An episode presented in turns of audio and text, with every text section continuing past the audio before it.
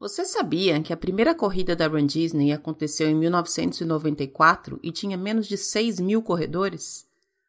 Atualmente, os eventos chegam a contar com 180 mil pessoas participando. Por isso que é tão difícil conseguir uma inscrição. Eu sou a Lu Pimenta e esse é o Disney BR Podcast.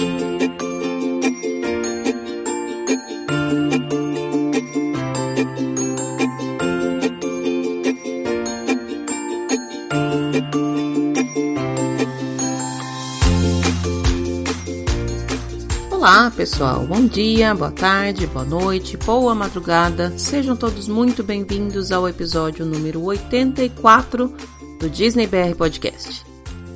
Esse episódio vai ao ar na semana que marca a reabertura dos parques da Disney em Orlando. No último final de semana, a gente acompanhou a reabertura do Magic Kingdom e do Animal Kingdom, inclusive foi o tema do episódio especial que subiu episódio número 83. E essa semana reabrem os outros dois parques. A gente passou por quase quatro meses de parques fechados. A reabertura foi feita em fases. Primeiro, então, abriram Magic Kingdom e Animal Kingdom. E agora, depois de quatro dias, estão reabrindo Epcot e Hollywood Studios. Eu não sei exatamente qual é o meu sentimento com relação à reabertura dos parques. Eu tenho algumas opiniões meio Talvez não muito populares, mas não dá para negar que dá um quentinho no coração. Eu adoro a expressão quentinho no coração. E eu adoro quando ela acontece. E de fato, dá um quentinho no coração saber que os parques da Disney estão reabrindo. É como se a gente conseguisse enxergar uma luz lá no final do túnel, e esse túnel foi bem longo, né? Independente da opinião, se é a hora ou não, se cada um se sente seguro ou não para estar em, em locais com aglomerações de pessoas. Independente de tudo isso, saber que as coisas estão voltando a funcionar dá uma sensação de normalidade pra gente. Inclusive, quando eu estava editando a conversa com a minha convidada do episódio de hoje, ela falou justamente isso. Eu fiquei um tempo sem subir episódio logo que a pandemia começou, e aí quando eu retomei quando eu voltei a subir os episódios semanalmente, ela comentou que era uma sensação de normalidade. A gente precisa disso, né? Por menor que seja, a rotina faz toda a diferença na vida da gente. E eu acho que saber que os parques Disney estão abertos entra um pouco nessa, entre aspas, rotina a nossa rotina de procurar pelos Instagrams que a gente sempre segue, das pessoas que moram lá, que podem estar nos parques todo dia, para ver o que, que elas vão mostrar de novo, o que está acontecendo, qual ride está com mais fila, acompanhar numa Disney Experience como é que está a lotação dos parques. Tudo isso é rotina de Disney maníaco. Rotina de quem está na Disney mesmo sem estar fisicamente na Disney. Seguimos caminhando. Ainda não acabou.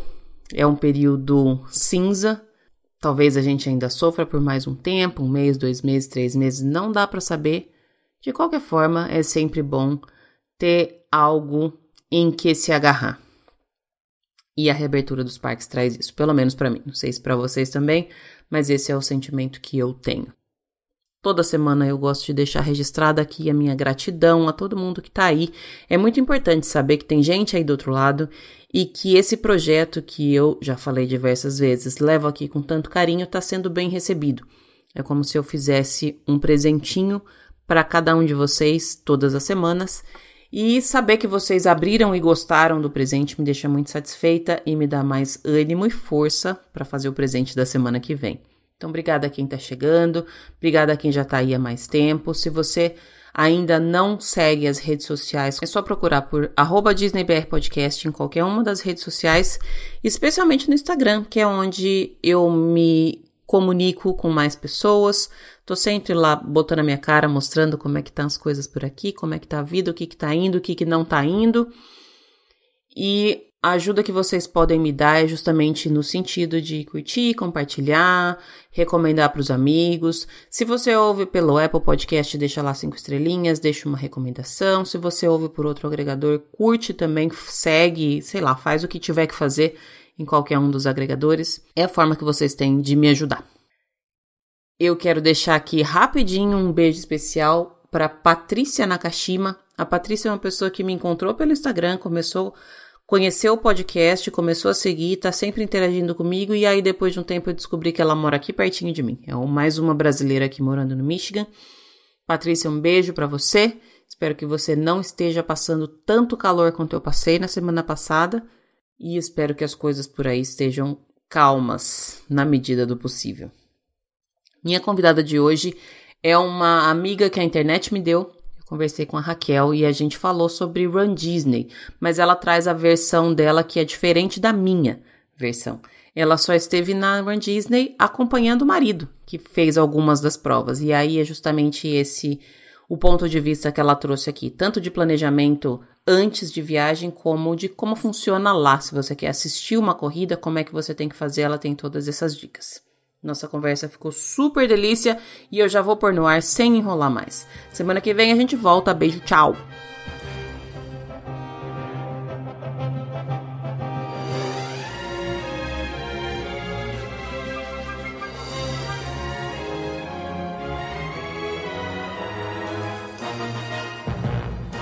Estamos no ar e hoje eu estou conversando com uma pessoa que eu acho que eu já considero uma das minhas melhores amigas, sem ela saber.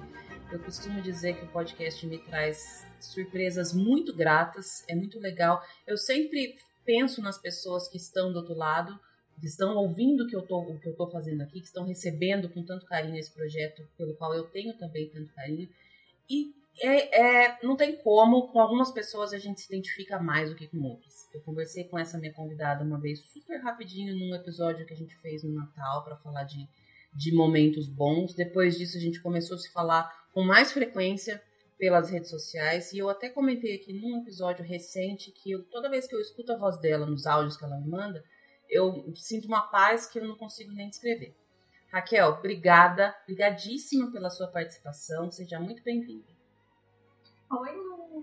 Nossa, eu tô muito feliz de estar aqui, porque o seu podcast entrou na minha vida ano passado no momento em que eu estava buscando informação sobre Disney. E aí, de repente, o Spotify me sugeriu, né? Disney BR Podcast. E já tinha um monte de episódio. Eu comecei a maratonar e ouvi tudo. E eu demorei um tempão ainda para te seguir no Instagram. E é engraçado isso, né? Porque a gente só escuta a voz da pessoa e aí de repente eu falei, gente, mas eu não conheço a Lu, né? Eu preciso ver a cara da Lu. E aí eu quando comecei a ver você fazendo stories no carro, eu falei, gente, essa é a Lu que eu tanto conheço, né? Só de voz. E é muito legal. Eu adoro seu podcast, é maravilhoso. Você é uma pessoa muito leve e eu acho que isso é bom para a vida, né? Que gostoso ouvir isso. Ainda mais nesses tempos, a gente tá precisando de pessoas leves, de atitudes leves, né? É, tanto que eu falei para você, eu falei, ah, Lu, que bom que você voltou a gravar o podcast, porque dá uma sensação de que a vida tá normal, né? Obrigadíssima, Raquel. Eu, eu acho que as pessoas todas vão entender por que, que eu falei que você tem uma voz calma. Eu não sei se já te falaram isso, mas a sua voz é muito gostosa de ouvir. Tem uma, uma voz calma, uma voz tranquila. Bom, nós vamos começar falando, Raquel. Eu queria que você falasse de onde vem a sua ligação com a Disney. Se você estava pesquisando, se você achou o podcast, se você está seguindo, é porque. E, e se você está de orelhinha, é porque você tem, você tem um coraçãozinho na Disney. Me fala como é que, de onde vem a sua ligação? Ah, eu queria morar no Magic Kingdom, é tudo que eu posso falar. Pronto, tá respondido. E da janela olhar o castelo, era tudo que eu queria fazer na vida, Lu. É, acho que a minha ligação com a Disney, ela começa quando eu era criança, né? É, eu sou daquela turma que tinha os livros com as fitas cassetes, com as historinhas, né? uhum. né? Eu, eu sou dessa denunciando a idade, né? Eu sou dessa turma. E outro dia eu falei para minha mãe, mãe, por que é que você se desfez disso? Ela, mas minha filha, quando que na vida eu ia imaginar que um dia, né, você ia querer aquilo? E eu acho que começa daí. A gente sempre gostou muito de, de ouvir é, música e filme da Disney. E depois que a minha filha nasceu, a, a Alice tá com quase quatro anos esse, essa coisa toda com a Disney ela só foi aumentando cada vez mais, porque aqui em casa a gente só vê Disney, não, não tem outra coisa, não tem outro desenho, não tem nada. E isso foi aumentando. Então eu acho que apareceu quando eu era pequenininha e ao longo da vida eu só fui cultivando isso, né? Porque amo os filmes, É, eu fui pela primeira vez para Disney quando eu tinha uns 10 ou 11 anos. É, e eu achei aquilo tudo muito mágico. Daí para frente só cresceu. E muda quando a gente tem filho, porque a gente quer, a gente tem uma, uma necessidade de fazer o filho da gente sentir aquilo que a gente sente, não é? Sim. E a minha filha é muito Disney maníaca. Ela ama os desenhos, ela, ela canta, ela tá na fase do Frozen agora. Frozen 2 é a paixão dela da semana. É, só escuta isso, pede pra botar a roupa da Ana, e aí pega o brinquedinho, pega o Olaf, pega os bonecos todos. Então, assim, é muito mágico. É, é muito mágico e quando a gente tem criança é isso, né? Acho que dá uma intensificada nos sentimentos. É. E a Disney tem essa. A Disney é um lugar muito mágico, que, que tem essa capacidade de você entrar lá e você esquece o que está acontecendo na sua vida lá fora, né? Não importa. Uhum. Não existe vida fora dos parques. E isso tudo é muito incrível. Eu acho que é o único lugar do mundo que consegue te transportar para outra dimensão. Essa é a sensação que eu tenho quando eu estou lá dentro dos parques. É, é bem isso mesmo. Acho que você descreveu de uma maneira que eu não tenho nem que tirar nem pôr. É, eu queria que você falasse, Raquel, já que a gente falou, tocou um pouquinho em leveza, de como a gente está precisando de leveza, o que, que você tem feito para trazer a Disney para o seu dia a dia? Porque não tem como a gente negar que, mais do que nunca, a gente está precisando de um pouquinho de magia nos nossos dias, né? É, eu, eu acho que a magia, para minha vida ligada à Disney, ela vem muito através da minha filha. Porque como a gente passa dia todo vendo filme, não o dia todo fazendo isso, né? Mas enfim, nesse, nesse momento em que a gente está agora, obviamente, é, ela tem visto muito mais tela do que o normal uhum. na vida dela, né? Não tem escola, não tem balé, não tem nada. Então é em casa o tempo todo. Então a gente precisa distrair um pouco mais. Então a gente vê muito desenho, a gente vê filme, e aí ela bota roupa, e a gente dança, e a gente canta. E eu outro dia, é, a Disney tem liberado né, umas receitas, eu, eu fiz a receita, eu até te mandei foto, né? Uhum. Eu te mandei, eu te marquei, não foi? Sim, do Benê, não foi? É, do Benê. Então, assim, é, eu acho que é isso, é, é tentar é, olhar para todo esse sentimento que a Disney desperta, é, em mim, especialmente, que é esse sentimento de magia, e tentar pensar que no futuro as coisas vão ser melhor. Uhum. Então, eu vou conseguir ir ao parque de novo em algum momento é, e a gente vai poder planejar isso tudo de novo. Obviamente, para mim, é, eu, eu posso dizer que eu sou privilegiada porque eu tive, eu passei o janeiro inteiro lá em Orlando, então eu acabei de voltar. Eu imagino que para alguém que estava com uma viagem marcada, sei lá, para abril e a viagem não aconteceu, obviamente essa pessoa ficou muito mais frustrada do que eu fiquei. Mas eu acho que faz parte, a gente olhar para frente e, e, pensar que vai melhorar. Uhum. Então, a gente tem, eu tenho feito isso. Tem que, tem que pensar que vai melhorar, né? A gente tem que se agarrar nessa certeza, porque senão a gente, a gente meio que desiste, né? Sim. E eu sim. falo muito de, de a gente respeitar aquilo que a gente sente, a gente tentar entender aquilo que a gente está sentindo. É difícil. Eu acho que ultimamente uma das minhas maiores dificuldades tem sido justamente identificar o que, o que eu estou sentindo e nomear. Porque às vezes a gente não sabe, a gente sabe que está doendo, a gente sabe que está apertado, a gente sabe que está angustiante, mas a gente não sabe exatamente o que, que é. Então, é. e precisa se, precisa se respeitar. Não adianta também fingir que não está acontecendo nada, porque é pior. Uma hora a gente explode. Mas saber para onde olhar e saber que, que uma hora ou outra vai dar certo, uma hora ou outra a gente vai voltar, mais cedo ou mais tarde a gente vai estar tá lá, isso, isso dá, um, dá um quentinho no coração, né? Sim, e eu, eu, eu comentei com você até outro dia, né, quando a gente estava conversando, é, que nesse momento eu tenho preferido, eu, eu escuto muito podcast, adoro podcast, acho uma mídia que é fácil da gente consumir, você bota e vai fazer qualquer coisa que você não, não precisa ficar olhando, né, prestando atenção como se fosse um vídeo. Uhum. E nesse momento eu tenho preferido podcasts que são sobre assuntos não relacionados à situação que a gente está vivendo. Uhum. Porque eu acho que a gente precisa dessa leveza para a vida. Nesse exato momento é, é disso que a gente precisa. É óbvio que assim, a gente se informa, a gente lê notícias, a gente fica revoltado, acontece tudo isso. Mas eu acho que a gente tem que tentar olhar para o que é bom e daí tentar tirar uma lição do que, que a gente pode fazer para melhorar. Porque nesses dias que a gente está vivendo, acontece de, ah, hoje eu acordei meio mais ou menos, eu quero ficar na cama, hoje eu queria, sei lá, poder ver minha mãe, eu queria ver meus pais, eu queria ver minha família e eu não consigo, eu tô aqui trancada dentro de casa. Mas eu sempre digo que se a gente está trancado dentro de casa é porque a gente está numa situação de privilégio, né? É, é isso. É Nós somos completamente privilegiados por podermos estar trancados dentro de casa é, em segurança, com saúde, com comida, com estrutura, com tudo isso. Então a gente não pode ficar reclamando. É eu penso muito nisso todo santo dia. Bem isso mesmo. É até um, um tapa na cara, às vezes, na gente mesmo, né? Porque a gente começa Sim. a se, se deixar, você se deixa. Vai, né? Vai se afundando cada vez mais. É. Enfim, nós vamos falar aqui de um assunto que eu amo particularmente, mas que eu não tenho a sua visão. Eu gosto muito quando eu tenho assuntos que eu não tenho nenhum conhecimento sobre, porque eu sou super curiosa e eu acho que os episódios ficam bem, é, bem interessantes. A gente vai falar de viagem para corrida, mas a viagem de quem não vai correr, de quem vai junto com alguém que vai correr. Eu, as minhas viagens de corrida já são diferentes de uma viagem sem ser para corrida e eu imagino que a viagem de quem vai acompanhar também é bem diferente, né? Sim. Ah, vamos começar do começo. Quantas vezes você foi acompanhando seu marido que correu? É, duas vezes. Ah, e ele a fez... gente foi. A, a, recentemente a gente foi em 2018 e agora em 2020. E nas duas vezes ele foi correr. E ele correu todas as corridas de janeiro.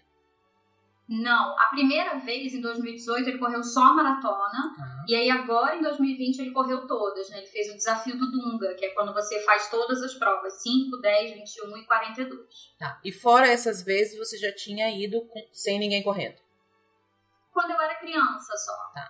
Quando eu era criança que eu fui, eu tinha uns 10 anos e aí depois disso eu só voltei adulta pra Disney. Entendi. E aí nas duas vezes a gente correu. E, a gente não, né? Ele correu. Mas acaba correndo junto. o que, que você acha? O que, que é a primeira coisa que você entendeu, que fala, putz, essa viagem é diferente de qualquer outra, eu preciso ter uma atenção especial nesse ponto. O que, que você acha que. Por onde começar esse planejamento, Raquel? Olha, é, eu, eu conheço o Pedro que é o meu marido, né? Para quem não conhece. eu conheço o Pedro já tem quase 13 anos e desde que eu conheço que ele corre. E aí eu comecei a correr por causa dele. Mais ou menos quando a nossa filha nasceu, foi que ele começou a correr distâncias maiores, porque até então ele corria até meia maratona. E aí ele fez a transição da meia para a maratona no ano em que a Alice nasceu. Né? Foi mais ou menos isso que ele começou o treino. Então, a gente está acostumado a viajar para correr. Ah. Mas assim, a viagem para Disney é, foi a viagem mais extensa que a gente fez, considerando que a gente também iria correr. Então a gente está acostumado a ir, sei lá, para Porto Alegre. É, eu moro em Minas, tá? Uhum. É, então a gente está acostumado. A gente já foi para Buenos Aires, a gente já foi para Porto Alegre, a gente já foi para São Paulo, a gente já foi para alguns outros lugares. Eu acho que assim, a diferença principal é que, primeiro, eu senti falta de informação sobre a corrida. Porque quando a gente viaja, é, a gente sempre tenta entender como que funciona a logística da prova. Uhum. E eu não encontrei esse tipo de informação. Só em um site, eu não me lembro nem qual foi, porque tem muitos anos isso já, né? Que a gente começou a procurar, que eu achei é, o depoimento de uma esposa que tinha o marido, o marido correu e aí ela resolveu é, acompanhá-lo e tal, mas assim, achei pouca informação. Então, no primeiro ano, a gente foi completamente no escuro, sem saber o que esperar e sem saber de nada. Uhum. É, agora, em 2020, é, foi uma viagem completamente diferente, porque como ele já tinha corrido a primeira vez, a gente já sabia mais ou menos o que esperar. Mas a experiência dessa vez ela foi completa, é, porque ele correu todas as provas, enfim. Agora, o que eu acho que diferencia uma viagem com uma corrida para uma viagem sem corrida, especificamente falando da Disney, é que você vai precisar de mais dias. Uhum. É, e aí, obviamente, cada pessoa tem um planejamento, né? Aquilo que a gente fala. Ah, tem a galera que gosta de fazer o rope drop no parque, tem a galera que gosta de chegar tarde, tem quem saia quando o parque faz o show de encerramento, tem quem fique até mais tarde, tem quem saia antes. Dá para você fazer o planejamento de N formas. Mas a gente é do time que gosta de chegar cedo no parque e ir embora quando acaba tudo. Uhum. Né? A gente gosta de ficar o dia inteiro. É, e não dá para fazer isso quando você vai correr. Pra gente, das duas vezes em que nós fomos, a gente manteve um planejamento de que a gente vai chegar, vai correr e só depois da corrida é que o planejamento de parque vai começar. Antes disso a gente não faz nada. Então a sua viagem ela vai ficar mais cara. Uhum. É. Porque você vai ficar mais dias. E quanto mais provas você faz, mais cara vai ficar, porque mais dias você vai ficar em função da corrida. Para você ter noção, é, Lu, dessa vez que a gente foi, o Pedro correu o desafio do Dunga. Então, são quatro dias de corrida. A gente chegou em Orlando na terça. Na quarta-feira a gente pegou o kit da corrida e aí ele teve corrida quinta, sexta, sábado e domingo. Uhum. Segunda-feira a gente fez um dia de descanso, sem parque. Uhum. E aí a gente só começou a parque, é, a gente só começou a ir a parque na terça-feira, ou seja, eu fiquei uma semana em Orlando em função da corrida sem fazer nada de parque. Claro, eu fui a Disney Springs, eu fui ao Walmart, eu até fui em Outlet comprar uma outra coisa que a gente precisava comprar, mas a gente fica muito em função da corrida. Eu acho que é bom também a gente diferenciar a questão do, da, de quais corridas você vai fazer, porque especificamente no desafio, eu primeiro que assim, uma, uma maratona você já exige bastante do seu corpo, e o desafio são quase duas maratonas, na verdade, né? Sim. Tem que considerar que a gente acorda super cedo, tem uma série de, de, de pontos da logística que a gente vai falar já já. Mas se você não levar em consideração esse, esse cansaço do corpo, e aí assim, a gente tá falando que o seu marido fez todas as provas e você falou que há 13 anos ele corre. Então ele, o corpo dele está acostumado com isso. A maioria das pessoas que vai fazer as provas, principalmente as provas menores, são como eu. Eu não sou uma corredora. Eu não corro grandes provas. Eu corro por, por alegria, por, porque me faz bem.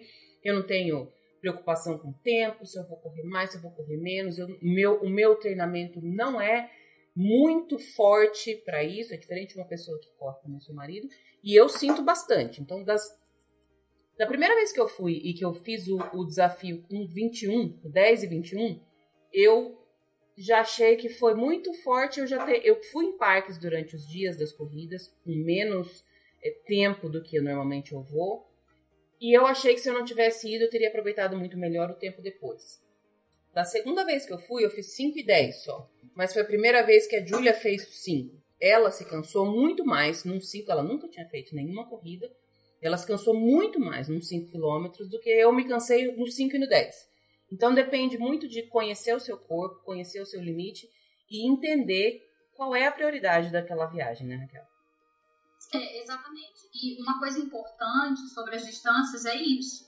Eu acho que é, uma corrida de 5 e uma corrida de 10, mesmo para quem não corre, não são provas que vão te deixar esgotada. Uhum. Você vai ficar cansado, tem toda a logística, a gente vai falar sobre isso e é cansativo. É, porém, a gente percebeu isso, porque isso foi um erro que a gente fez em 2018. Em 2018, é, a gente chegou em Orlando, se eu não me engano, numa quinta-feira, e aí a gente pegou o kit na sexta e o Pedro só correu domingo, que foi a maratona, né, que é a última prova. Na segunda a gente já fez parque. E que besteira que a gente fez, porque ele ficou super cansado. Estraga todo cansado. o resto da viagem, né? Sim, então dessa vez a gente falou, não, dia seguinte da corrida é não fazer nada.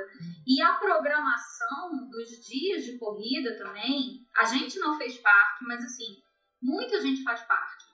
A gente ouvia, né, muito brasileiro, a gente ouvia o pessoal falando, é, ah, no dia tal eu vou sair da corrida e eu vou no Hollywood Studios, a gente já combinou.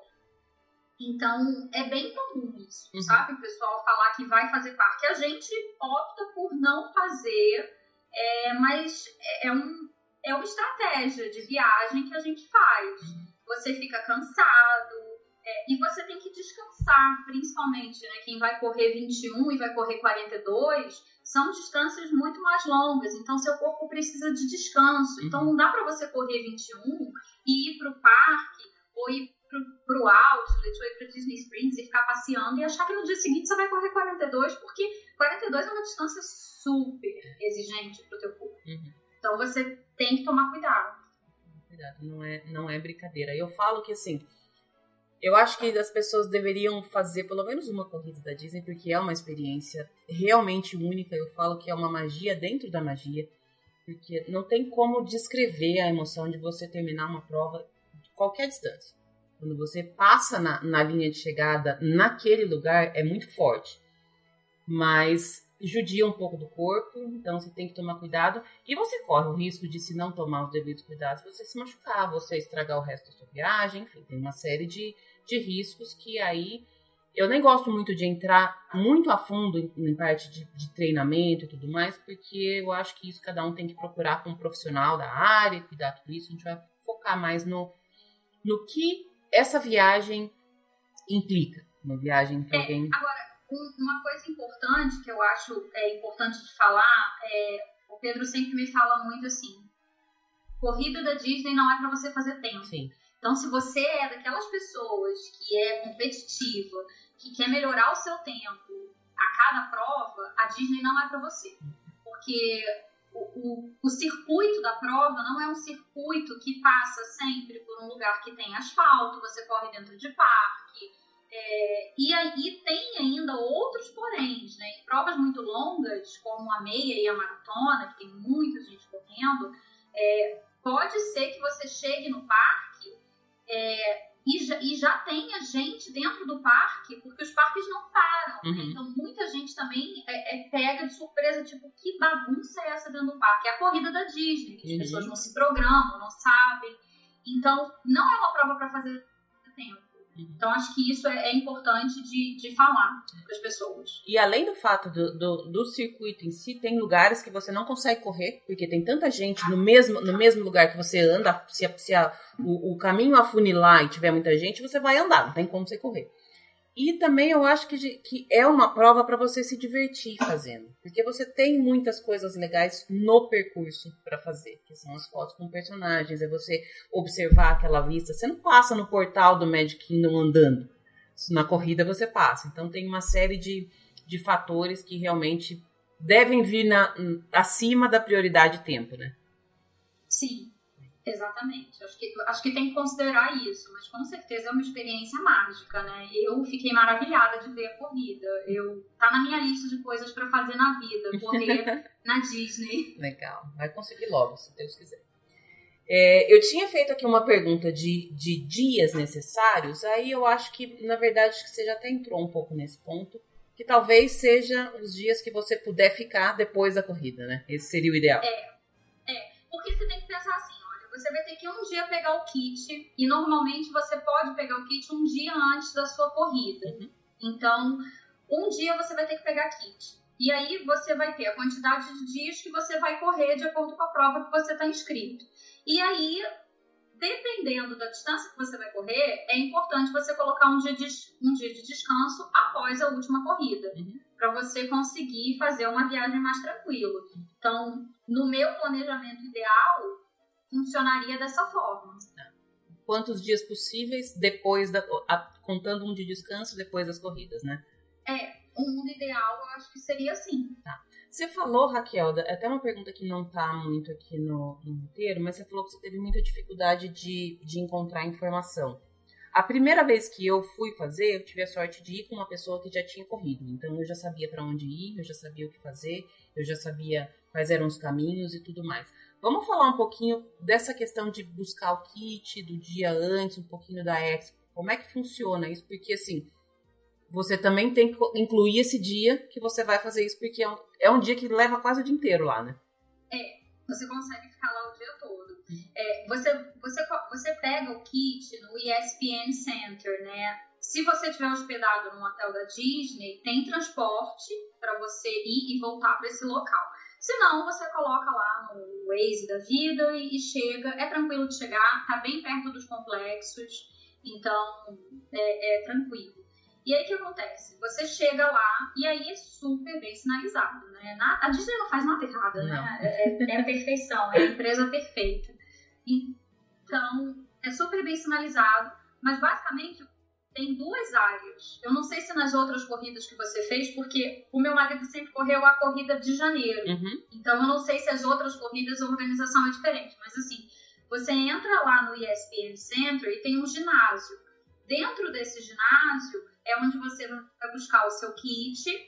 É, e aí é onde você vai pegar o BIB, né, que é o número da corrida, o teu número de inscrição da corrida. É número de peito que chama Uhum. aqui no Brasil. Você pega o seu número de peito, pega a camisa que você tem direito, e aí tem alguns expositores, né, exibindo alguns produtos para venda, tem enfeite, é muito legal. Sabe o que eu acho muito legal? Eu, eu quando correr na Disney vou usar isso. Eles vendem aquelas sainhas tipo tutu, Uhum. só que brilha. Amo. Então é muito lindo aquilo. Eu vi as mulheres chegando na corrida e eu ficava assim, ah, eu queria só saia, porque é muito bonitinho. Quer ver? E, enfim, tem essas lojinhas. E aí, em separado disso, tem um outro, uma, numa outra parte desse centro, tem uma parte que é só de merchandise da Disney. Então ali tem de tudo. Tem camisa, tem moletom, tem caneca, tem boneco de pelúcia, Da corrida, né? tudo da corrida, né? Então você tem, é, como na prova dele tinha quatro provas, então tinha o desafio do Dunga, o desafio do Pateta, 5K, e aí tinha de tudo, camisa, de todas as corridas. Então é muito legal. E é um tipo de, de produto que você só encontra lá. Então, ou você compra lá, ou você não compra. Uhum. Porque não tem no outlet, não tem nas lojas dos parques, não tem em lugar nenhum. Então, ou você compra lá, ou você não compra. E assim, tem, tem umas coisas para comer também lá no ESPN Center, tem, dá para tomar uma cerveja, dá para comer alguma coisa. A gente particularmente nunca fez refeição lá, a gente já comprou um pretzel, tomou uma cerveja, mas nada de, de refeição. E você consegue ficar lá muito tempo. Eu acho que dessa última vez a gente deve ter ficado lá umas três horas, Fácil, né? provavelmente.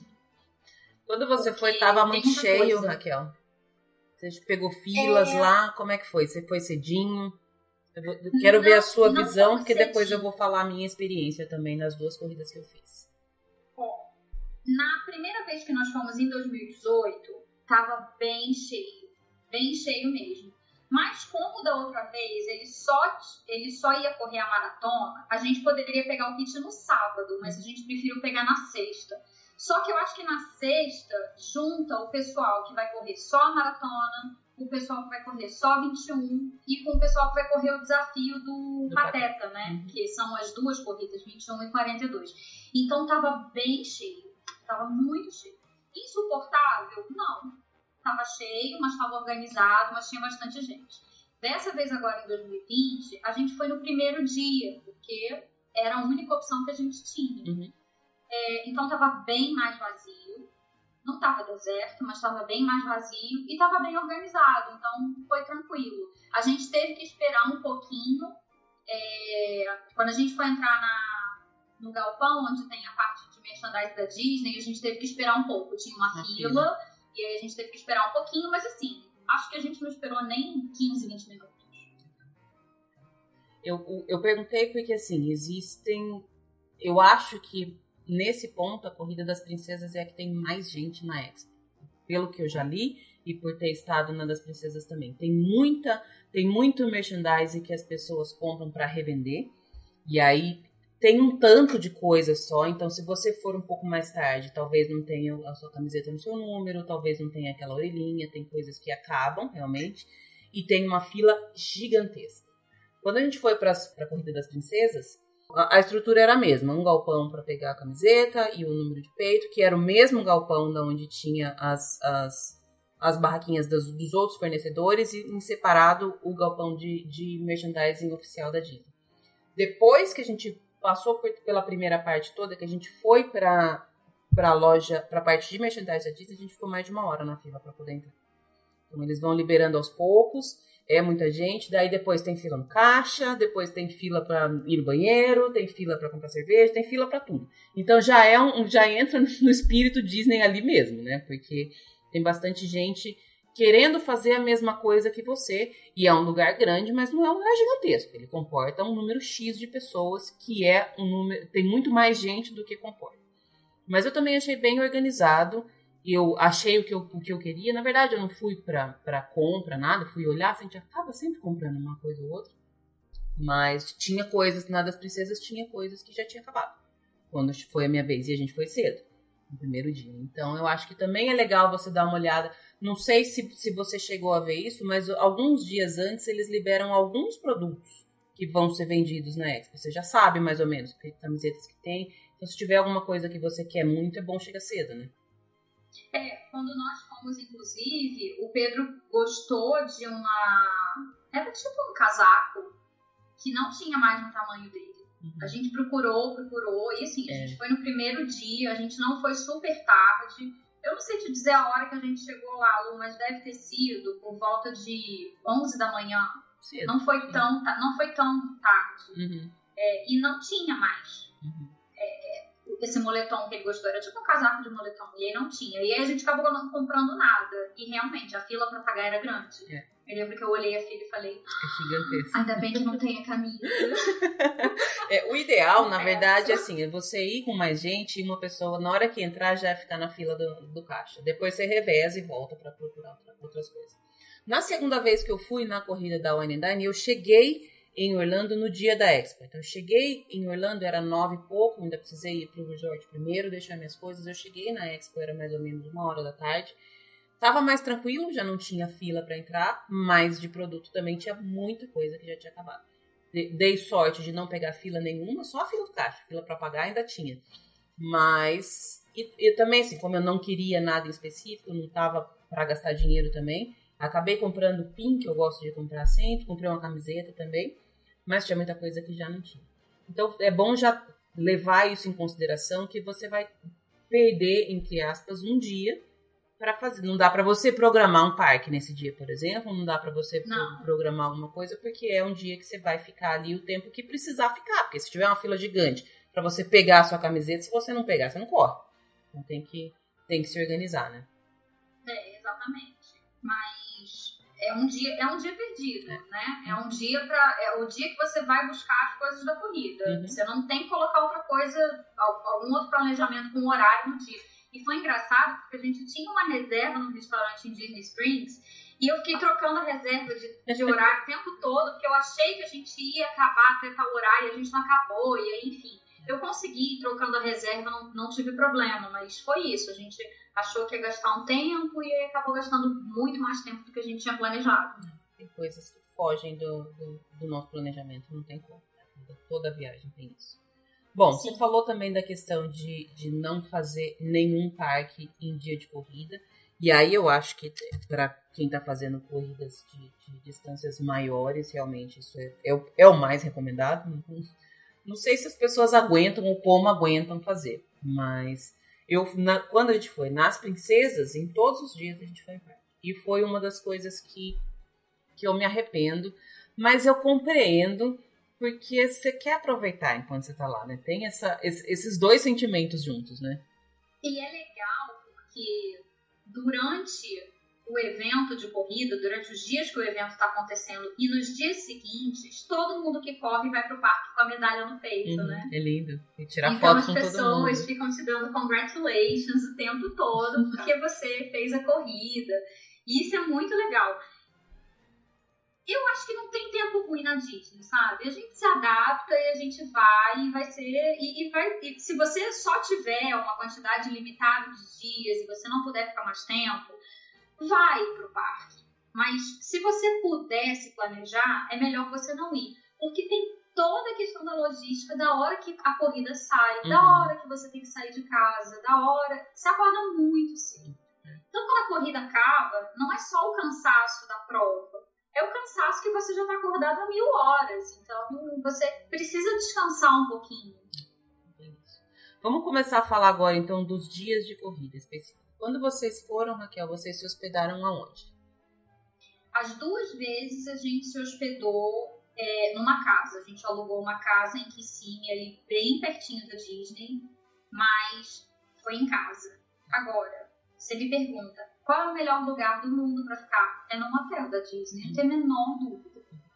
É, inclusive, no, no, primeiro ano, depois que ele correu a prova, a gente falou: não, próxima vez que a gente vier, a gente só vem se for para ficar no hotel da Disney, principalmente por conta da corrida. Só que o preço do hotel da Disney é muito mais alto do que é, o tipo de hospedagem que a gente ia fazer. Porque, para você ter noção, a gente cogitou ficar no hotel da Disney só durante o tempo da corrida para a gente poder usar o transporte para ir para a prova. E o preço que sairia esse hotel, e aí eu tô falando do hotel da categoria econômica, estilo All Star Music uhum. da vida, não estou cotando nada Grand Floridian, não estamos falando disso. Uhum. É, o preço da hospedagem por essa uma semana ia ser o preço que a gente ia pagar na casa que a gente alugou para ficar é, o mês inteiro, praticamente. Porque a gente alugou uma casa, dividiu o aluguel com os meus pais, que foram com a gente. Então, esse meta, essa, esse, essa metade que a gente pagou era o valor que a gente ia pagar por uma semana de hospedagem na Disney. A gente falou, gente, não, não dá. Pra gente ia ficar muito caro. Uhum. Porque a gente, tá, a gente passou quase um mês lá. Uhum. Então, se a gente ficasse na Disney e depois mudasse a hospedagem, é, a gente ia acabar perdendo dinheiro para usar em outras coisas. Sim. Então, o melhor dos cenários é ficar no hotel da Disney. Uhum. Porque é melhor, você sabe disso, né? Você é amante do, do, dos hotéis da Disney. Eu sou mesmo. É, é uma coisa que está na lista de coisas para fazer, ficar no hotel da Disney ainda. É, mas assim, a gente ficou em casa e a gente sempre gosta de ficar perto da Disney, porque é, é para onde a gente vai a maior parte dos dias. É, eu, tô, eu tô fazendo essa pergunta e aí agora eu vou ver como é que foi a sua experiência e depois eu vou falar a experiência também de, de quem é hóspede, porque uma das, para mim, uma das coisas muito importantes é ficar em hotel Disney, especialmente em corrida, mas eu também tenho uma configuração de família totalmente diferente da sua. Então eu sempre falo que, que eu considero que é um, essa é uma das, entre aspas, frescuras de que eu não abro mão. Cada um tem as suas prioridades. Talvez, eu até uma vez eu estava gravando, não me lembro com quem, eu falei, talvez se eu não fizesse questão de ficar em resorts Disney, eu poderia ir o dobro de vezes que eu vou. Mas eu prefiro ir menos, mas ter essa, essa experiência. Enfim, é, as corridas começam às 5 horas, é a primeira largada, né? Primeira é, largada, tem, tem corrida que é 5 e meia, tem corrida que é 5 horas. Normalmente, 5 e 10 larga 5 e meia, e aí se eu não me engano, a meia esse ano também largou 5 e meia, e aí a maratona que largou às 5. Porque é mais longa, né? É. A gente tá falando de largar 5 horas, só que você tem que chegar lá pelo menos umas um pouco antes das 4, né? É. Para você chegar antes das 4, você tem que acordar pelo menos às 3. Então é, é, disso que a gente está falando, porque assim, tem toda a logística de chegar lá, de onde você, principalmente quem está de carro, de estacionar carro, de chegar. E tem algumas provas que você anda quase 5 quilômetros até começar, a, até você chegar no lugar onde você vai largar. Então tem, é isso que você estava falando que além da corrida em si tem todo esse antes que é, ele é estressante porque você está correndo para chegar na hora certa, para estar tá lá no seu lugar correto, para ficar mais na frente no coro, tem uma série de, de fatores você já acordou três horas da manhã, a gente não está acostumado, o nosso relógio, por mais que a pessoa seja tranquila, que durma bem, o nosso corpo não foi feito para acordar três horas da manhã, então a gente não De dorme direito. Nenhum.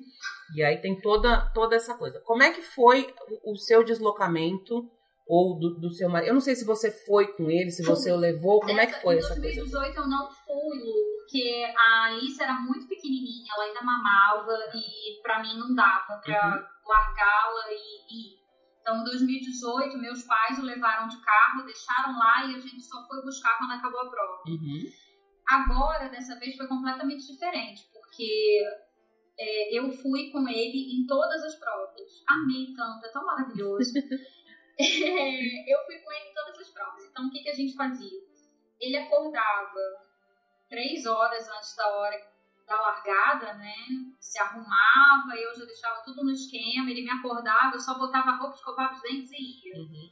Não, não tinha como fazer nada além disso no horário que era. E aí a gente costumava sair de casa é, mais ou menos uma hora e meia, uma hora e vinte antes da corrida, porque a gente estava muito pertinho. A gente, em menos de 10 minutos de carro, sem trânsito, a gente chegaria no estacionamento. Uhum. A questão é, se você demora tempo demais, você vai pegar engarrafamento. Teve um dia que a gente pegou. Eu não me lembro exatamente se, se eu acho que foi na corrida de 10 quilômetros que a gente pegou um engarrafamentozinho, que a gente ficou mais ou menos uns 20 minutos até conseguir entrar no estacionamento. Começa a dar uma Porque- palpitação, não começa? Aí você já vai falar pra dá perder a hora. Porque, assim, como a gente já tinha feito a corrida dos 5, a gente sabia o tanto que a gente tinha que andar ainda até chegar na largada. Uhum. Então, é muito tempo. É, então, tem que se programar para sair cedo. Se você tá pertinho, você vai chegar mais rápido, né? Quem tá lá para International Drive tá bem mais distante, então vai ter que acordar mais cedo ainda. E não tem jeito, a Disney vai largar. Ela não quer nem saber se você tá lá, eles vão largar. Esse ano eles atrasaram a largada da maratona, Ah, é? porque o trânsito estava insuportável, porque tinha muita gente. A gente chegou super cedo no dia da maratona. Eu tirei foto com o personagem, porque eles estavam todos lá ainda. É, mas eles não atrasam. Normalmente eles não atrasam, mas a maratona eles acabaram atrasando. Porque, olha, pra você ver, eu tava pegando o monorail pra ir pro Magic Kingdom e tinha um trânsito absurdo de gente ainda pra chegar no estacionamento do Epcot. Então, assim, atrasa. Você, você tem que tomar cuidado porque tem engarrafamento sim. Você não pode ir naquela de que, ah, imagina, não tem ninguém, três horas da manhã, quem que vai estar na rua? Todo mundo que tem que correr na Disney e tal. E é aquela coisa, né? Orlando não tem transporte público. Então, É. ou você vai no seu carrinho, ou você não tem outra opção. Porque a não ser que você seja hóspede da Disney e vá pegar algum ônibus, que alguém vai te levar, você tem que ir de carro. Então, é todo mundo de carro. O estacionamento do Epcot fica uma coisa, assim, enlouquecedora. E, e já acontece, é sempre assim, né? Teve dia, Lu, que a gente parou na última vaga da fileira. É aquele dia que na volta você fala assim, socorro, eu vou ter que andar isso tudo Aham. pra ir pra voltar. E você não tem controle, né? Então é isso. É. Tem que se programar assim, tem que sair de casa muito cedo. Essa questão de, de estacionamento e de o tanto que se anda depois que estaciona, tem alguns lugares que a, a, a, a corrida começa e termina em pontos diferentes. Tem algumas corridas que começam e terminam em pontos diferentes. Então, às vezes, você chega num lugar, você estaciona o seu carro. Normalmente, você estaciona aonde acaba a corrida, que é no Epcot. É, Todas as corridas acabam no Epcot. Só que você vai ter que andar até o lugar, o lugar onde, a, onde a corrida começa. E é muito longe.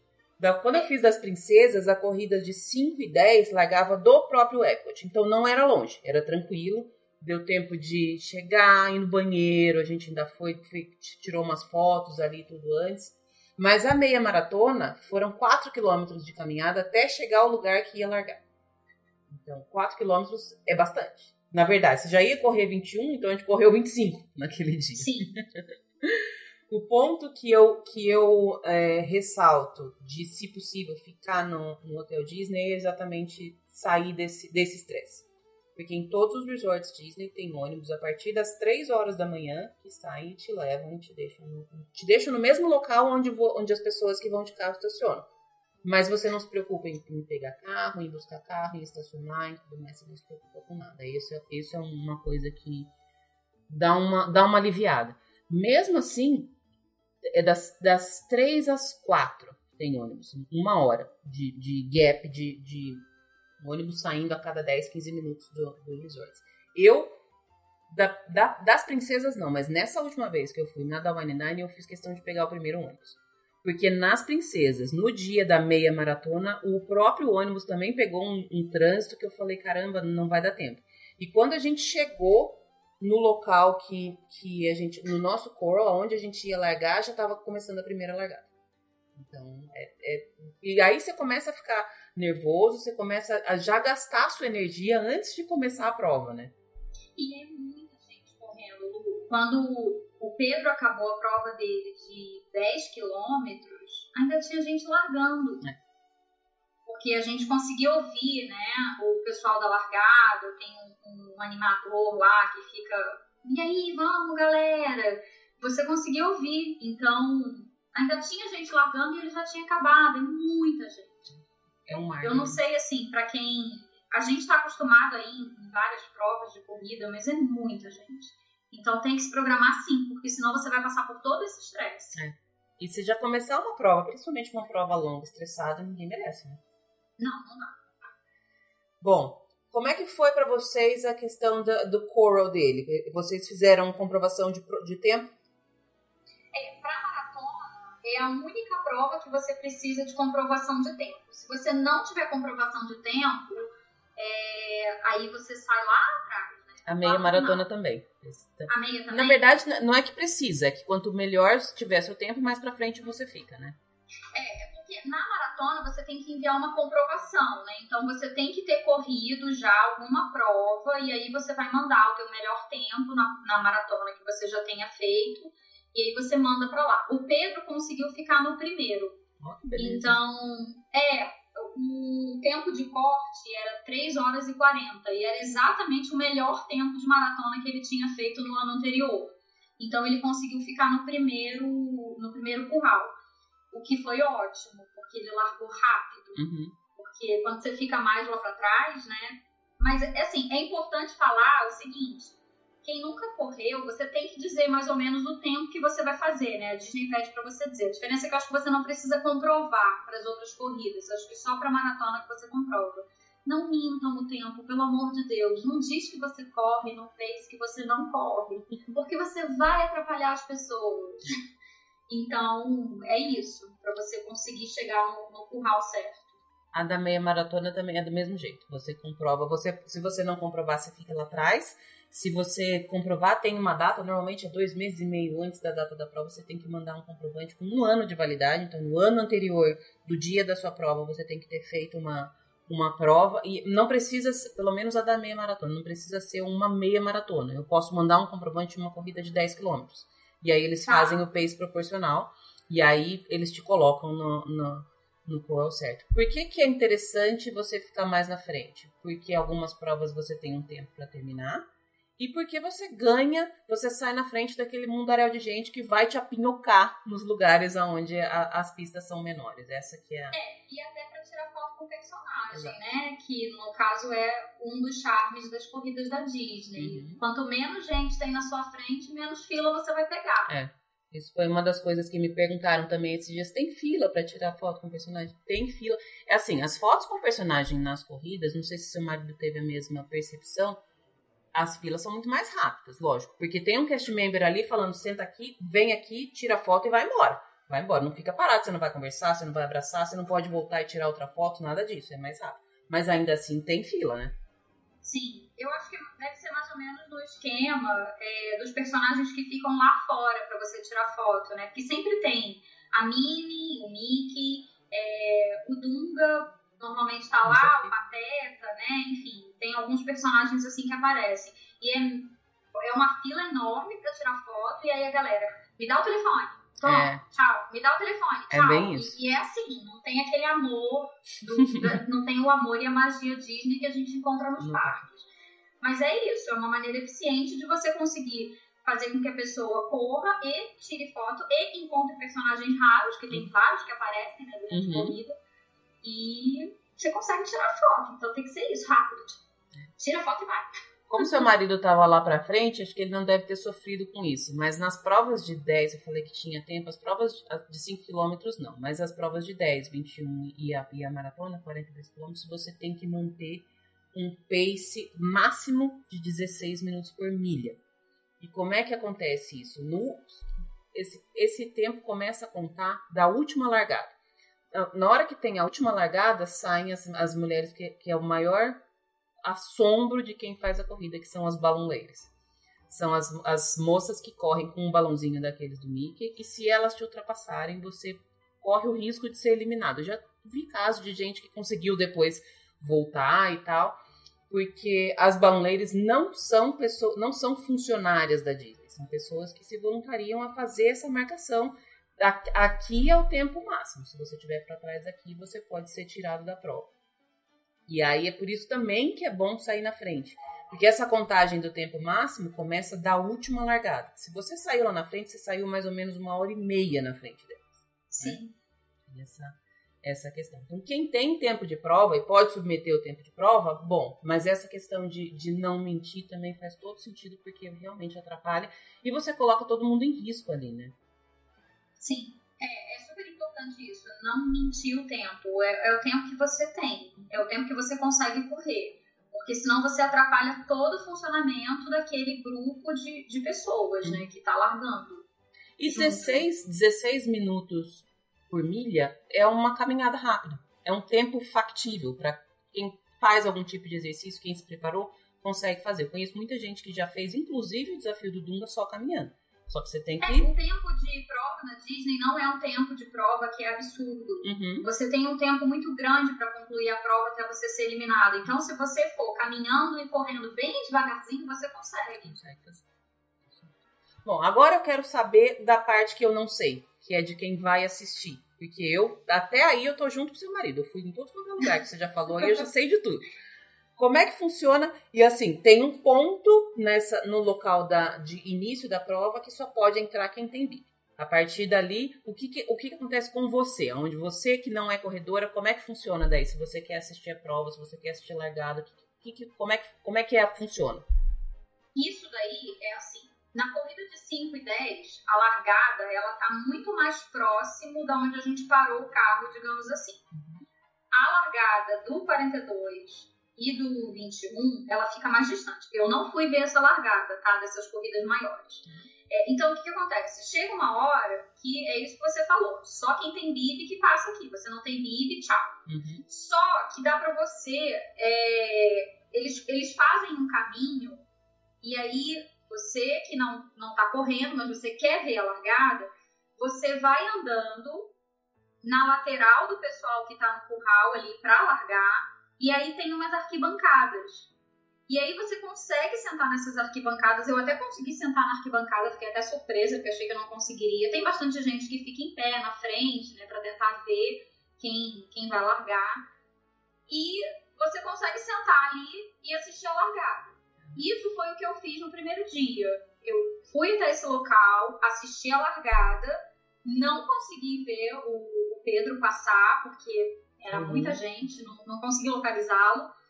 E aí eu me dirigi para a chegada, que fica em outro local. E é um local que também está relativamente próximo de onde você está estacionando o carro. Uhum. E aí nesse local também tem o mesmo esquema. Tem umas arquibancadas que a Disney coloca, é, tem uma pessoa que fica lá conversando com, com quem está em volta, tem um DJ, tem música, tem uma iluminação. É muito legal.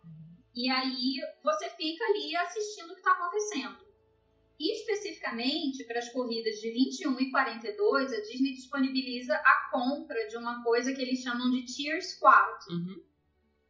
É, eu não me lembro o preço agora, mas não é um negocinho barato, sabe? É, é, nove... É, se eu não me engano, é entre 60 e 80 dólares. É, eu ia dizer mais ou menos isso. E aí, o que é esse Tier Squad? Nessas duas corridas maiores, as arquibancadas, uma dessas arquibancadas fica exclusiva para você que pagou isso. Então, você tem uma arquibancada para você sentar, parece que tem algumas coisas para você comer e beber, e é isso. Você está ali exatamente em frente à linha de chegada. Uhum. Então, a arquibancada da linha de chegada é só desse pessoal do Tier Squad. Para os 5 e 10 quilômetros, não. Essa arquibancada é livre para todo mundo, todo mundo pode sentar. Mas é muito legal, porque como em toda corrida, e aí não é só uma, uma coisa que acontece na Disney, é sempre alguém da família um amigo que está ali esperando. Então tem uma vibe muito legal de você ficar, nossa, a pessoa está chegando, é, é agora, não é? E você ficar tomando conta disso. Então é muito legal. E especificamente, eu preciso fazer uma menção honrosa que é a prova de 21 e de 42. Porque as provas de 5 e 10 são curtas. Uhum. Então elas fazem um trajeto, uma é só dentro do Epcot, a outra é dentro do Epcot e passa não sei aonde. Cada ano eles mudam o trajeto às vezes, né? Pedro falou que a corrida desse ano é, da maratona teve um trajeto diferente da que ele tinha corrido dois anos atrás. Uhum. Então, a corrida de 21 e 42 ela passa por dentro dos outros parques. E aí você E aí você não precisa pagar nada por isso. Você que está lá indo assistir o teu familiar, você vai no Epcot, você pega um monorail, salta no Magic Kingdom e entra no Magic Kingdom para ver a pessoa correr. Eles deixam você entrar até o castelo. Uhum. Depois disso fica bloqueado. Mas, gente, é a coisa mais incrível que eu já vivi na minha vida. Era, devia ser quatro. Não, a corrida largou cinco horas, né? Umas cinco e meia. Então devia ser umas seis e pouquinho da manhã, ou quase seis e pouco da manhã. E eu tava na porta do Magic Kingdom, Magic Kingdom fechado, eu e mais umas 20 pessoas esperando o Magic Kingdom abrir pra gente entrar. Então, assim, foi uma sensação incrível. Não tinha ninguém no Magic Kingdom, era meia dúzia de gente. E é muito mágico. É muito mágico. Porque, para mim, o castelo é a coisa que mais representa a magia do, do Walt Disney, sabe? E é, um, é uma construção que, para mim, é muito incrível. Ela te dá um, uma mistura de sentimentos, você tem vontade de chorar, aquele negócio é lindo e ele é imponente, ainda estava escuro, então ele estava todo com a decoração ainda de Natal, sabe? Um monte de luz. É um negócio de louco, assim. Eu fiquei, gente, acho que se eu tivesse correndo aqui, eu ia estar tá chorando passando em frente a esse lugar, porque deve ser muito incrível. E, e é isso, é mágico, sabe? As pessoas elas estão ali para ver alguém que elas gostam, e aí essa pessoa está correndo num lugar que é mágico. Cara, você tá correndo dentro do parque. Você tá correndo dentro do Magic Kingdom. Não tem coisa mais mágica nesse mundo, não existe isso.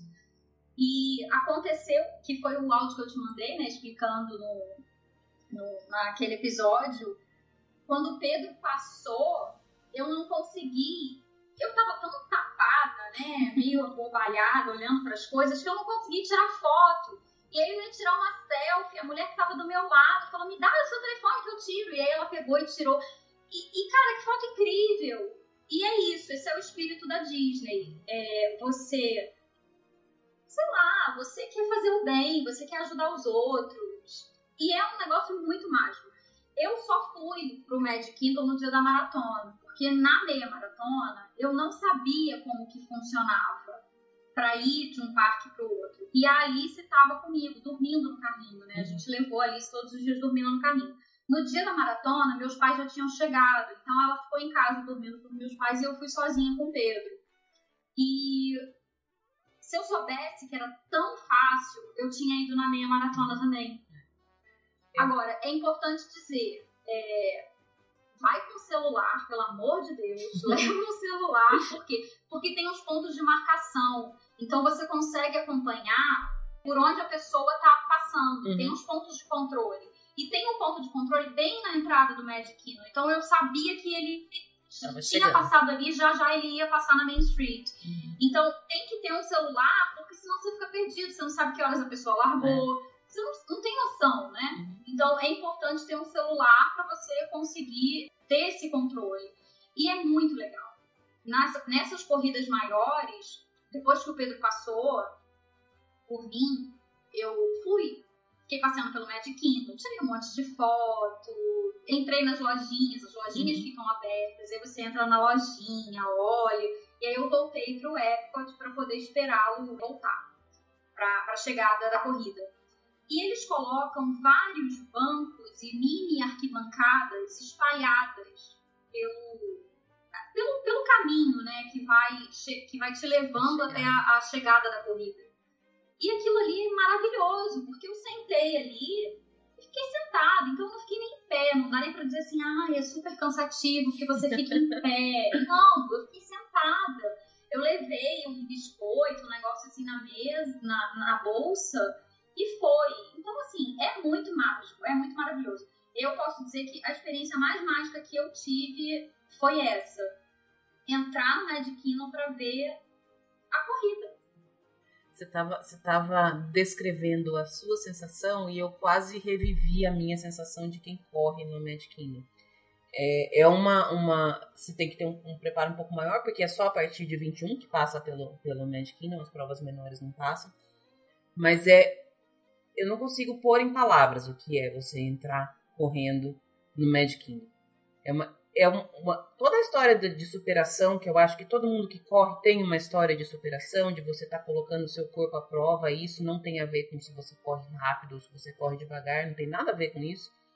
E aí aquele cenário e aquela coisa toda, e a, vocês, quem está correndo, sente a energia de quem está assistindo. É muito legal. Nos lugares em que tem gente assistindo, é muito legal. É muito legal mesmo. A gente chorava diversas vezes de ver a pessoa com cartaz, pessoa torcendo para não sei quem. E o percurso que passa dentro do Magic Kingdom, eu, pelo menos, quando a gente fez, foi eu e mais três, a gente fez o tempo inteiro chorando. Todas as fotos que a gente tem de lá estão com o olho inchado. Você não consegue nem correr porque você perde o fôlego. Você começar a chorar, você já não consegue correr. Já é um lugar onde as pessoas vão um pouco mais devagar para ver quem está assistindo. Então é um dos pontos em que a funila é que você invariavelmente você anda, a não ser que você esteja lá na frente, que você esteja numa velocidade boa, com poucas pessoas ao seu redor, você vai acabar andando ali porque as unhas são estreitas. E na Main Street, por exemplo, tem a ida e a volta. Não, não Main Street não, mas tem alguns lugares que tem a ida e a volta. Um lado vai, o outro volta na mesma rua. Então você vai mais devagar mas é demais você correr, você vê que você tá entrando por ali. a gente já começa a perder o fôlego quando passa no portal do Magic Kingdom, que é naquele pedágio. E a gente passa correndo por ali. A gente sabe que é longe, porque quando você vai de carro ainda tem que andar um tempão, ainda tem que pegar o tram, ainda tem que chegar. É, vai, tem um, um percurso ainda para você, pra você correr, mas o castelo tá logo ali. Então você estava falando dessa sua emoção e eu consegui lembrar da minha emoção também. É, é espetacular. É, é muito emocionante. Para mim, foi a coisa mais emocionante de ter participado de todo esse processo de corrida na Disney. Foi muito mágico. Uhum. É, eu prometi para mim mesma que eu vou treinar e vou correr um dia uma prova de 21 lá. Nossa, isso. Para poder, pra poder passar pelo castelo. E é engraçado porque tinha, tem muito fotógrafo, né, tirando foto. E tem uns que ficam em frente ao castelo chamando o pessoal, né? E aí eu fiquei olhando para ver se o Pedro ia, né? Porque eu pensei, ele tem que ir, né? e aí ele falou assim: Ah, eu não entendi que era para tirar foto, eu achei que ela tava só meio que sinalizando o caminho. Eu falei, eu não acredito que você perdeu a chance de tirar essa foto. É, ele falou: Não, na próxima vez eu com certeza vou lembrar de, de parar ali para tirar foto. Porque é isso, né? Você tá correndo você está se superando, porque a corrida é isso, a corrida é uma superação. Uhum. É difícil correr, porque o seu corpo pede para, para, é. para. é uma luta vai. o tempo inteiro. Assim, é você brigando com a sua é. cabeça o tempo inteiro. Então, é isso. É você tá se superando e você tá se superando no lugar mais mágico do mundo, uhum. né? Que é, é o Magic Kingdom. Pra mim é o Magic Kingdom. Uhum. É o uhum. lugar mais mágico de todos. Então, não tem como não dizer que é maravilhoso. Foi perfeito. Perfeito. Eu, eu tava cansada, tinha acordado cedo, vários dias acordando cedo e foi perfeito. Eu faria tudo de novo. e vai fazer, né? Provavelmente. Mas vai fazer, fazer, lá correndo agora, você que vai estar. Tá, tá na lista. Bom, eu tinha colocado aqui uma pergunta para a gente fechar essa, essa parte, se vale a pena assistir a corrida, mas acho que você já respondeu com todas as letras, né, Raquel? Vale. Vale cada minuto de sono que você não teve. vale. É muito legal. É muito legal. É, e assim, eu via famílias, sabe, que tava o pai com as crianças, ou a mãe com as crianças, a avó.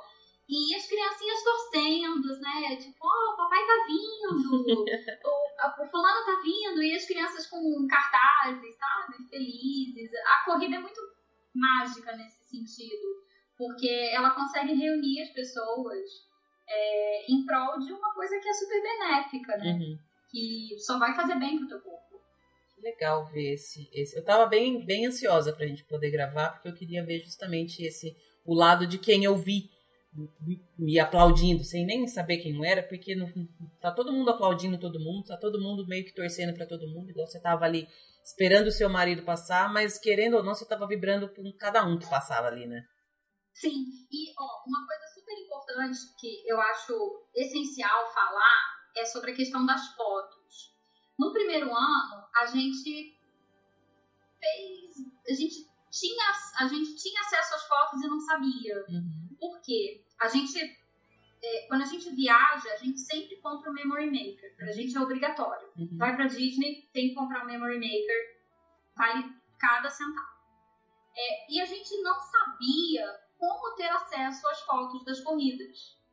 E aí a gente só aprendeu isso esse ano. Então a gente, depois que aprendeu, ficou pensando assim, cara, a gente tinha todas as fotos, a gente só não limpou, né? Uhum. Atrás do BIB tem as instruções de, do que é que você tem que fazer para cada corrida que você participou, para você linkar no My Disney Experience, né, no aplicativo da Disney, para você ter acesso às suas fotos. Uhum. Então, assim, se você não compra o Memory Maker, tudo bem, você consegue ver as fotos e aí, se você quiser, você compra uma ou outras fotos. As fotos ficaram incríveis. É, são. É, as fotos são lindas porque os fotógrafos estão nos locais mais maravilhosos possíveis. E aí tem as iluminações, né? A, tudo tá iluminado de uma maneira linda, porque você, na maioria das vezes, você tá correndo de noite já. Tirando as corridas, a corrida maior, principalmente, né? A maratona, que não, mas as fotos são perfeitas, então quem vai correr na Disney não pode esquecer disso. Uhum. Olha atrás do bib, tem as instruções, porque a gente não sabia como que faz isso. Porque numa corrida comum que você faça aqui no Brasil, tem milhões de sites de corrida e aí você cata lá a sua foto. É, sei lá, participei da meia maratona internacional de não sei aonde. E aí você vai procurar essa foto em N sites diferentes e aí você compra as fotos. E na Disney funciona diferente, a gente não sabia. E a gente comprou o Memory Maker, não limpou as fotos, não sabia. E não temos fotos são, da corrida de 2018. São as minhas fotos preferidas, fotos da corrida. São as minhas fotos não, são preferidas. São perfeitas. São muito legais, são muito legais. Eu, eu adoro todas elas, têm um carinho super especial. E eu acho que para quem vai fazer corrida, vale mais ainda. Eu sou super a favor de Memory Maker também, mas para quem vai fazer corrida vale mais ainda. Tem que comprar porque é a única forma de você ter fotos. De, normalmente eles ficam só dentro dos parques, autódromos. Dificilmente eles ficam na estrada, nos, nos caminhos de fora. Mas as pessoas, mesmo as pessoas que estão assistindo, não é em todo lugar que você consegue tirar foto. Você falou que você, na, no Magic Kingdom é só no começo da Main Street. Só até, até, até o castelo. Tem outros lugares que os fotógrafos ficam que, que participante não, quem está assistindo não vai conseguir tirar a foto sua. E também quem está te assistindo nem sempre te vê correndo. Às vezes não dá para você tirar foto, às vezes você só quer dar um tchau, você não, não dá tempo de tirar foto, tem tudo isso, né? Eu nunca consigo tirar uma foto decente. Em todos esses anos, eu nunca consegui tirar uma foto decente. Eu, hoje em dia, eu faço assim, eu boto pra filmar, e aí eu vou filmando e tirando foto. Nenhuma presta, mas pelo menos tem a filmagem. Tá lá. No Magic Kingdom, eu não consegui fazer nem isso. Nem a filmagem eu consegui fazer. Eu realmente estava muito extasiada e não consegui. Então, acho que a gente passou por todos os pontos. Eu já, já te adianto que eu adorei essa conversa, tá super, super gostosa. Eu não queria terminar mas agora eu acho que todas as outras coisas que envolvem a corrida, as pessoas têm que ir lá e fazer a corrida para saber. Tem, tem. Tem, não dá para pôr em palavra, por mais que a gente fale, que a gente tente transmitir essa, essa emoção, ainda toda vez que eu falo de corrida, por mais que eu fale, parece que ficou pequeno perto do que realmente é. É, é uma sensação muito incrível. Obviamente, para quem está correndo, ela é muito mais. É, é uma sensação mais completa, eu diria, né? Porque quem está correndo sente a coisa de um lado mais. Eu me superei e estou aqui correndo e estou fazendo isso. Mas para você que está assistindo é legal, porque você acompanha. Uhum. É, a, a, gente acompanha você né, no, no, no, Instagram e aí vê você treinando, correndo. Não, eu tenho que manter o, o treinamento firme e forte porque né, vai dar tudo certo, eu vou para corrida. E é isso, é você ver a pessoa se superando. Ah, eu acordei hoje, mas não tô afim de treinar. Mas vai treinar porque tem corrida. Então é isso, né? É, tem, tem esse lado. Muito bom. Bom, para a gente fechar o episódio, Raquel, vamos fazer aquela rodada de ping-pong. Eu vou perguntando, você vai respondendo, sem pensar muito. Eu mandei algumas perguntas, mas tem algumas que eu faço de surpresa que não estão aqui no roteiro, tá bom? Se prepara. Essas aqui dão medo. Seu parque preferido, Raquel? Magic Kingdom, não Magic, tem como. Magic Kingdom tá ganhando e eu acho que ele sempre vai ganhar. A sua ride preferida? É a Torre do Terror. Alguma ride que você não gosta? Não tem nenhuma que eu não goste. Eu acho que tem umas que são que estão bem velhinhas e que foram uhum. feitas há muitos anos atrás, mas eu acho que você tem que pensar no contexto da história da Disney, né? Então ela estaria, ela tem um propósito. O seu resort preferido, algum que você tem muita vontade de se hospedar? Gran Floridia. Até porque eu tenho sonho de consumo de poder ir de, de barquinho pro Magic Kingdom, que é um né? perrengue chegar no Magic Kingdom, né? É, é um perrengue. De, de estacionar o carro no Magic Kingdom é uma hora. Até você, entre, entre É. estacionar e entrar é uma hora. É mais um É. dos motivos pelos quais eu faço questão de ficar dentro do, do resort. Enfim, é, uma ride que você acha que tá precisando de uma reforma. Precisa ser alterada ou renovada. A dentro da Spaceship Earth. Ai, tadinha, eu amo ela. Tô Eu acho que eu acho, eu acho a construção tão incrível e eu acho que tá muito ultrapassado pra época. Assim, a gente sabe, né? O Epcot foi criado há muito tempo atrás com uma outra proposta, é, mas eu acho que aquela construção pede uma coisa mais tecnológica pra, pra era que a gente tá hoje em dia.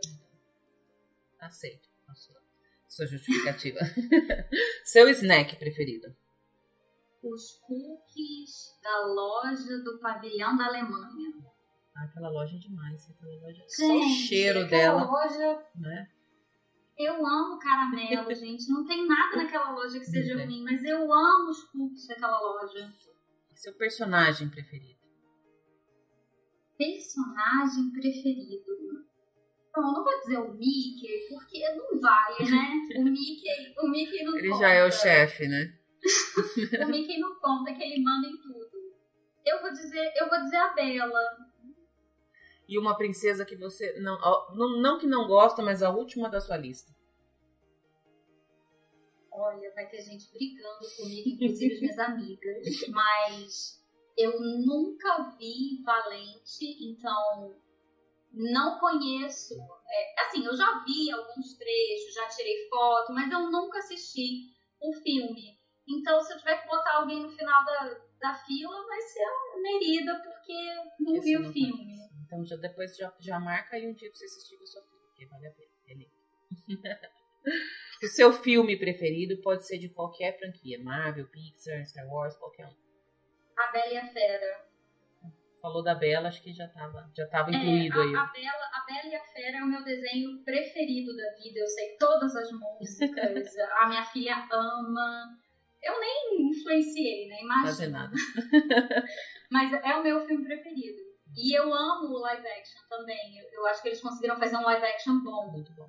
Então, eu gosto das duas versões, mas é o meu filme preferido. Sua música Disney preferida. Aí eu resolvi mudar, porque senão eu ia ficar sempre na Bela e a Fera. E aí, é, a minha música preferida é o Circle of Life, do Rei Leão. Eu amo Forte. essa trilha sonora, Elton John é perfeito. Uhum. E essa música é incrível. Gosto bastante também. E agora um desejo, Disney, que você ainda não realizou. Acho que eu já sei qual é a resposta, mas. Olha, fica aí o desejo de fazer uma corrida na Disney, né? Que é uma coisa que eu quero, eu quero conseguir fazer um dia. Tá, tá na lista de coisas pra fazer. Mas assim, além de fazer uma corrida na Disney, eu nunca fui nem à festa de Halloween nem a de Natal. Então é uma coisa que eu queria ir também. Tá na lista de desejos. Então você pode se organizar para fazer as corridas da Wine and Dine, que aí você pega uma ou as duas. De repente dá pra pegar as É. duas, porque é o finzinho do Halloween e o começo do Natal. Já fica aí a sua, É. sua, sua uma dica para você se organizar e conseguir resolver três desejos de uma vez só. Tá vendo? Ia ser perfeito. E aí me chama, me chama que eu vou lá te Eu acompanhar. vou, eu vou e te chamo. Que você agora tá pertinho, fica mais fácil. Fica mais fácil. Oi, Lu. No episódio, eu esqueci de comentar com você que é super importante levar toda a roupa e tênis que você vai usar para a corrida na mala de mão. Porque se der algum problema e a sua mala for extraviada, você não tem que sair correndo igual um desesperado para comprar roupa, para comprar tênis. Então, é super importante lembrar disso quando estiver fazendo a mala. E você, durante o episódio, também me perguntou se tem alguma atração que eu não gosto, e eu disse que não. E eu tô doida, porque na verdade tem uma atração que eu não gosto, que é a Mission Space. Eu detesto aquela atração, eu já fui nela, mas eu acho assim horrível. Então é uma atração que eu não repito de jeito nenhum e não recomendo pra ninguém. Então fica aí meu dislike pra Mission Space. Raquel, adorei falar contigo. Eu só só confirmei tudo aquilo que eu já imaginava de áudios que a gente trocou pelo, pelo Instagram, pelo WhatsApp um pouquinho. Enfim, muitíssimo obrigada por ter compartilhado essa sua experiência. Eu acho que o mundo de corrida Disney tem um monte de coisa para a gente saber. Eu vou linkar todo o, o, seu perfil do Instagram. Imagino que você não, não se oponha se as pessoas quiserem te fazer perguntas e tal. Né? Não, claro que não. Legal. Adorei muito falar com você. Eu agradeço, Lu, porque é, é engraçado como a gente conhece uma pessoa virtualmente e aí a gente faz a transição, né? Essa pessoa deixa de ser só uma voz é, e passa a ser uma pessoa de verdade, e aí a gente conversa. E como eu te falei, eu acho você uma pessoa incrível. Você tem essa leveza de mostrar que a vida tem problemas, mas que a vida também é legal e que a gente tem que correr atrás das coisas porque a gente consegue. É, é maravilhoso você conseguir trazer a magia Disney pra gente. É, é tão bom que quarta-feira é um dia tão feliz. Agora você vai ter uma quarta-feira só sua. Tá vendo? Obrigada, Raquel. A gente vai se falando. Um super beijo pra você. Obrigada, Lu. Beijo.